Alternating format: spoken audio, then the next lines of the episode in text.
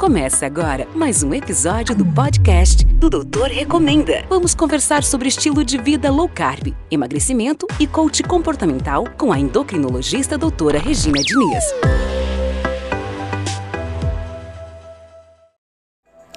Olá, hoje eu quero conversar com vocês sobre uma conversa que eu tive com uma paciente no consultório na semana passada, né? Ela chegou para mim e falou: Doutora, eu não quero que você desista de mim, né? É uma paciente com quadro de obesidade grave, né? Ela perdeu ali nas primeiras duas semanas uns 4 a 5 quilos. E no fim de semana ela acabou saindo da dieta e não conseguiu mais voltar, né? Teve reganho de peso, estava decepcionada, mas mesmo assim ela voltou comigo, né? É, no retorno. E eu falei para ela que eu não ia desistir dela, né? Dei parabéns por ela ter voltado, né? Que é um momento onde o paciente mais precisa voltar, porque é quando ele tem dificuldade, né? Não é só quando ele vem mostrar resultado positivo, né? Mas é quando ele tem essa dificuldade.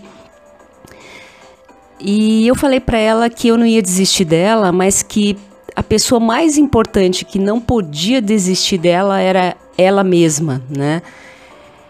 E infelizmente é muito comum as pessoas é, desistirem no meio do caminho, assim, num, num programa de emagrecimento, né? É, o principal motivo que eu vejo, assim, que faz as pessoas é, desistirem é ter uma visão um pouco deturpada de qual é o tamanho da dificuldade, né? A pessoa às vezes chega animada, chega num programa no início ali, motivada, agora vai dar certo, e ela não, não tem noção do tamanho da dificuldade. Assim, é, é difícil, é um processo que não é, não é uma linha reta, né? Ela, ela traça na cabeça dela uma, uma visão assim de um caminho é, é, florido, de sucesso, numa, numa, num ritmo de perda de peso é, constante. E a gente sabe que não é assim, né? Na realidade, você tem vários altos e baixos. Você, se fizer tudo certinho, você tem uma perda maior no início e depois você tem uma tendência de redução da velocidade de perda de peso. Você tem momentos de recaída. Então, quanto mais você tiver noção do tamanho da dificuldade, mais você se fortalece antes e não desiste logo do início, né? Isso também é, é essa, essa visão deturpada do, da, da evolução de um programa de emagrecimento muitas vezes se dá até por rede social, né? Essa, essa vida fake aí do Instagram que, que passa uma ideia para a pessoa de que só tem sucesso, né, no, no mundo, né? Então a pessoa ela olha o perfil das pessoas que estão fazendo dieta e elas só compartilham sucesso, elas só compartilham é, é, resultados maravilhosos, rápidos. É, infelizmente a vida é assim e isso atrapalha muito até a saúde mental de muita gente. É, as pessoas olham, elas se comparam e elas falam: Nossa, só eu que fracasso, né? Mas é, primeira coisa, não compara os seus bastidores com o palco dos outros, né? Ali no Instagram as pessoas estão mostrando o sucesso, né? Porque é isso que as pessoas querem ver. Ninguém abre uma continha para falar, olha o meu fracasso, né? Ninguém compartilha nos stories ali no segundo dia de dieta, a pessoa já tem um episódio compulsivo e comendo um bolo inteiro, né? É, de repente, se a pessoa fizesse isso, é capaz até de virar um, um perfil cômico, né? E é capaz até de viralizar pelo lado negativo. Então, as pessoas omitem, elas omitem os seus erros, os seus fracassos, mas qualquer trajetória de sucesso é feita sim é, de várias dificuldades. É, é, ela é traçada com várias quedas, né? Você para ter sucesso, é, é, você não precisa nunca cair, né? Você precisa levantar mais vezes do que você caiu. Né? Isso é, é matemático, é lógico, mas infelizmente você olha ali para aquele mundo instagramável ali de sucesso e muitas vezes você fala só eu que não estou conseguindo, melhor eu desistir, né? Eu recomendo que você não desista, até porque se você desistir, você não vai ficar na mesma, né? Infelizmente a tendência é piorar, é ganhar mais peso, é perder mais massa magra, é ficar mais deprimido, enfim.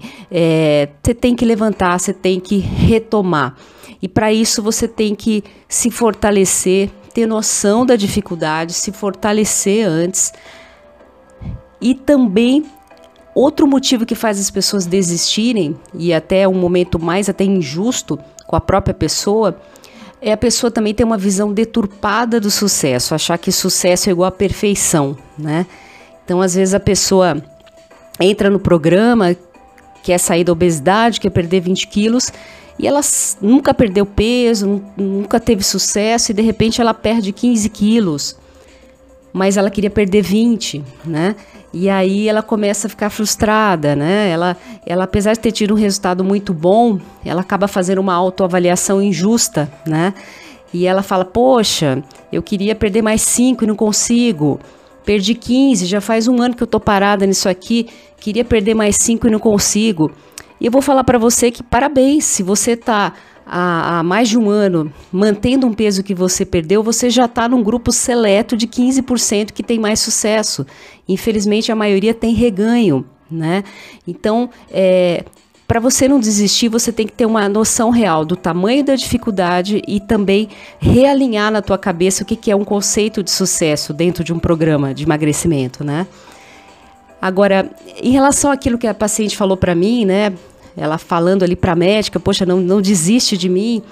Eu, eu entendo essa preocupação dela, porque infelizmente a maioria dos profissionais de saúde, e eu diria até a maioria dos endocrinologistas, já desistiram de tratar a obesidade, né? Eu lembro professores renomados que eu tinha no HC, eh, na área de diabetes, por exemplo, eh, falando para gente, na época, alunos, residentes, eh, Bom, tratar diabetes, vamos pular essa parte de utopia aqui, né, sobre dieta, sobre atividade física, vamos para a vida real. É, tratar diabetes é tratar com remédio e cada vez aumentar mais o número de remédios, porque isso é a história natural do diabetes tipo 2, por exemplo. Né? Infelizmente, essa é a história natural, sim, quando o profissional de saúde já desiste de tratar o paciente por inteiro, desiste de tratar aquilo que é mais importante, que é a causa, que são os hábitos ruins, né? Alimentares, sono, gestão do estresse, enfim. E, infelizmente, a maioria dos médicos e até endocrinologistas já desistiram, né? Tem um outro grupo também é, de profissionais que tratam obesidade, que apesar de às vezes eles não externarem essa opinião de forma clara é, é, para o público, mas a gente sabe que às vezes nos bastidores eles pensam mais ou menos assim: poxa, a pessoa escolhe tratar a obesidade, mas no fundo ela pensa assim. É algo muito simples, né? Te, essa pessoa geralmente ela não tem nenhum histórico de obesidade na família, nenhum histórico de luta pessoal contra a obesidade. E ela fala: Poxa, obesidade, tratamento é simples, basta ter um pouco de bom senso na hora de escolher o prato, né? É, na hora de compor o seu prato, na, na, refeição, basta ter um pouquinho de força de vontade, né?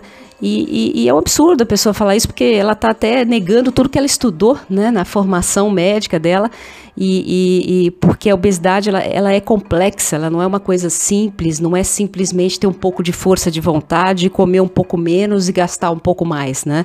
Existem uma série de dezenas de substâncias, de hormônios que influenciam o nível de fome, o nível de saciedade, o nível de gasto calórico de uma pessoa. Né? Não é algo simples. É, é uma luta dura, é uma luta que o mundo inteiro está travando. A gente vê uma explosão de obesidade né, nas últimas décadas. E por isso que eu recomendo para você que você não desista de você e procure também um profissional de saúde que não desista de você. Né? Eu, eu, eu tenho uma história é, é, familiar e pessoal também. Já fui até obesa, já tive 78 quilos. Depois da low carb, depois da cetogênica, consegui manter um peso saudável e luto todos os dias para isso. E sei do tamanho da dificuldade. E mas procure não desistir de você e procure profissionais que não desistam de você. É, mas também procure profissionais que entendam o tamanho da, da dificuldade, mas também entendo que é possível, sim, vencer essa luta.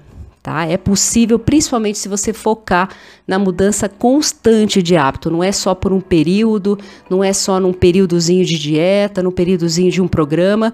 Esse, esse, esse período de dieta ali mais intensivo, ele serve como um ponto de inflexão, um ponto de transformação. Mas você tem que olhar para o processo inteiro, para a maratona inteira que é a tua vida e é possível sim mudar desde que você não desista de você. Essa é a minha recomendação para